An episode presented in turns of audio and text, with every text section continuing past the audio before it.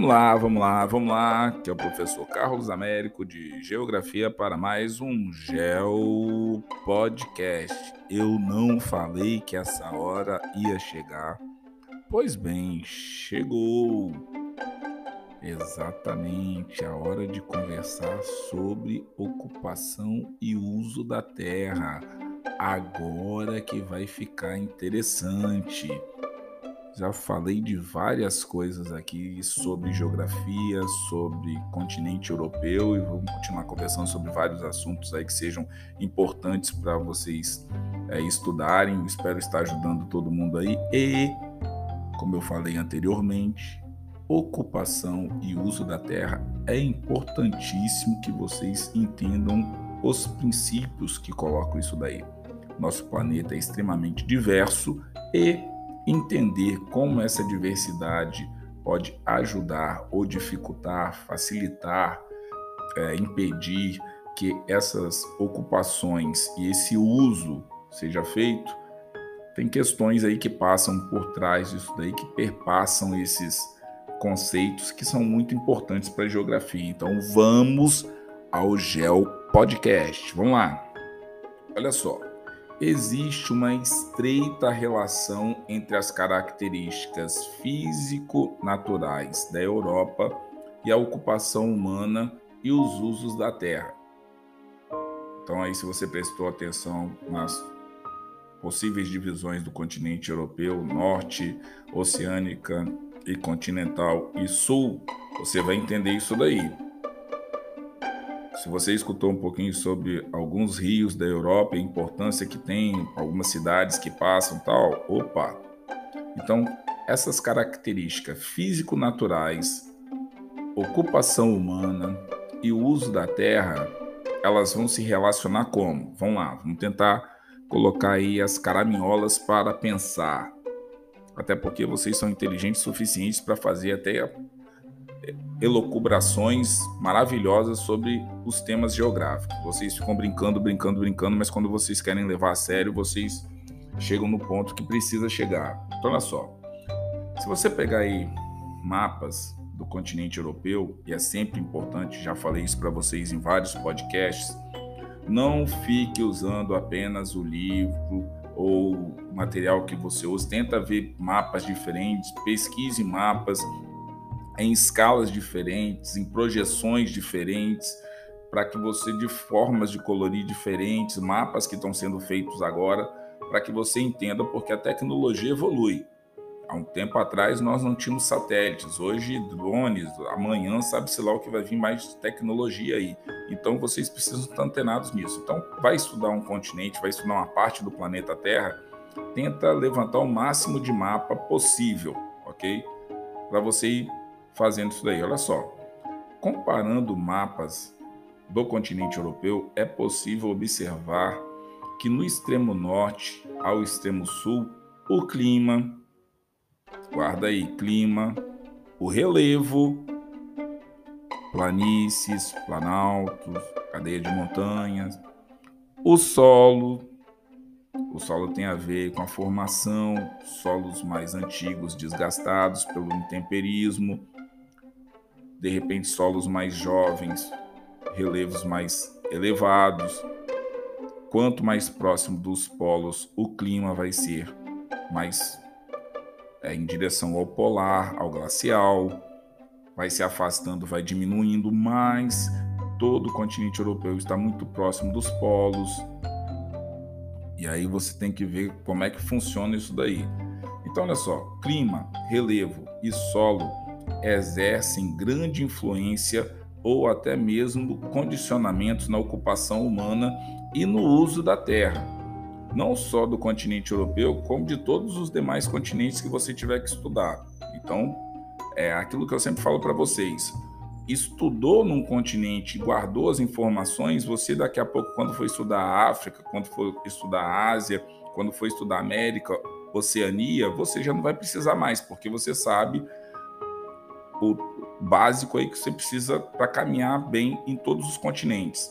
Então, olha só, no extremo norte, na altura da latitude do círculo polar, no caso Círculo Polar Ártico, aproximadamente aí 66 graus norte, abrangendo ali a península da Escandinávia, é, norte da Finlândia e até mesmo o norte da Rússia, em razão do clima polar, as densidades demográficas são baixas, às vezes menos de um habitante por quilômetro quadrado. E as terras são geralmente terras que são improdutivas ou têm dificuldades para que você desenvolva uma série de atividades econômicas. Algumas atividades econômicas vão ser limitadas e outras podem até ocorrer exatamente por conta desse solo não ser próprio para a agricultura. Mas vamos lá, ou para outras atividades. Mas a criação de renas,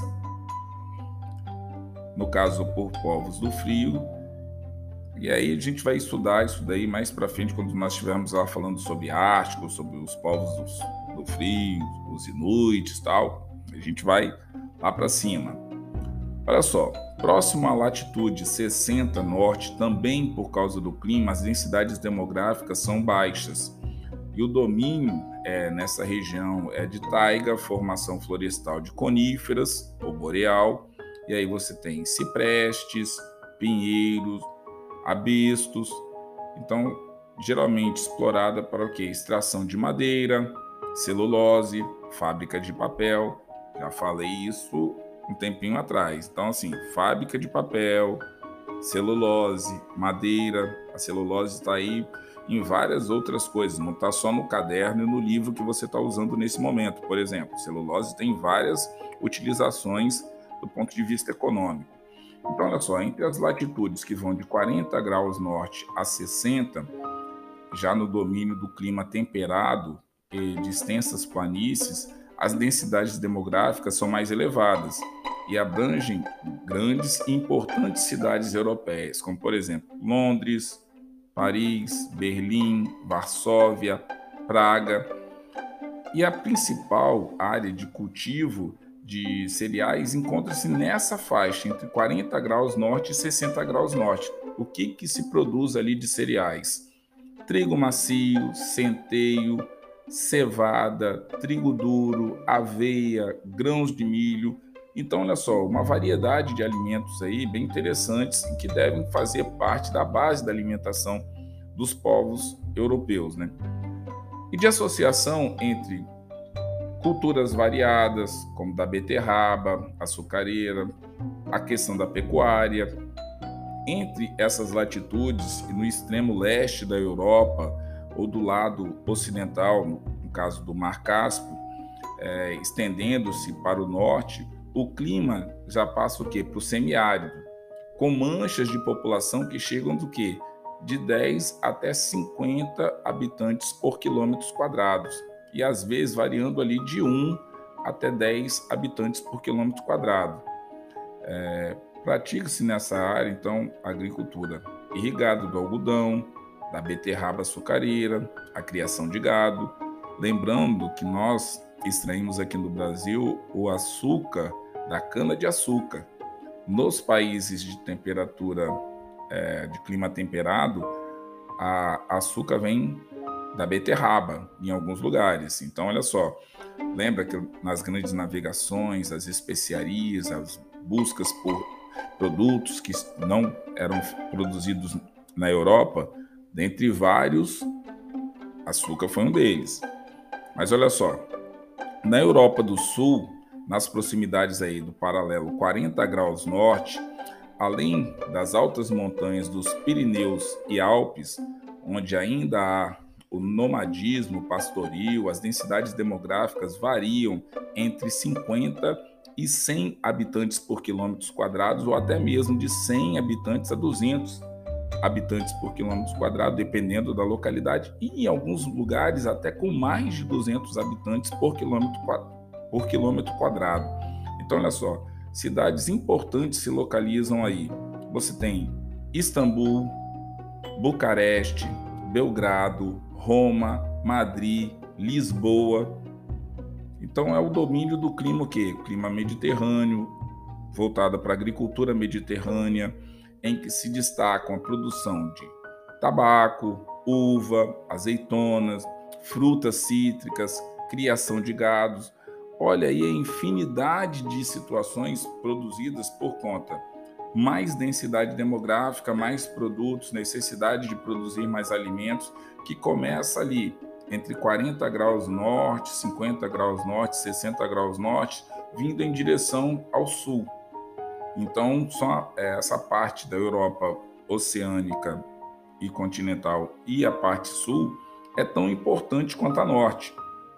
Vocês precisam entender o seguinte, que quando você fala de atividades econômicas, é, todas as paisagens têm potencial de exploração, algumas mais e outras menos. Nós, seres humanos, vamos tentar explorar as que ficam mais fácil para serem exploradas. Você não vai querer desenvolver agricultura num lugar de clima polar que você vai estar o tempo inteiro lutando contra o clima, contra uma série de situações que você, se você tem outras áreas do planeta Terra, que você teria menos dificuldade de você estar desenvolvendo isso. Mas se você for também para dentro de um deserto, dependendo da situação, você vai precisar de um aparato técnico, científico, informacional para que você produza ali, que também vai trazer uma série de dificuldades. Então, o que, que nós seres humanos fazemos? Tentamos ajustar as paisagens às nossas necessidades. Então, daí a importância de você, quando você estiver lendo, se tem muitas pessoas morando, poucas pessoas, Será que é fácil chegar alimento ali? Será que não é? Será que essas pessoas produzem o próprio alimento, por isso que elas vivem lá? As pessoas que vivem em grandes cidades produzem o seu próprio alimento, mas não produzem como em outras áreas do planeta Terra, porque talvez não tenham nem tempo para produzir o alimento e também consigam achar esse alimento de forma mais fácil comprando. Porque alguns lugares você consegue encontrar produtos em natura, em outros lugares, mesmo produtos que você usaria na sua casa no dia a dia, eles são industrializados. Então, assim, seria sempre interessante se você estiver morando na Europa, você já sabe como é que funciona isso. Se não, você tentar é, seguir algumas pessoas aí em rede social que moram em países da Europa e tentar observar como é que é o dia a dia dessas pessoas, quais tipos de produtos consomem, qual é a realidade dessas pessoas, ou até mesmo pessoas que vêm aqui para o Brasil, qual a impressão que essas pessoas têm dessa mudança cultural e de espaço. Tá certo, galera? Eu espero ter colaborado para vocês aí para um bom estudo em geografia. E vamos que vamos, como diz o outro, porque essa prova promete.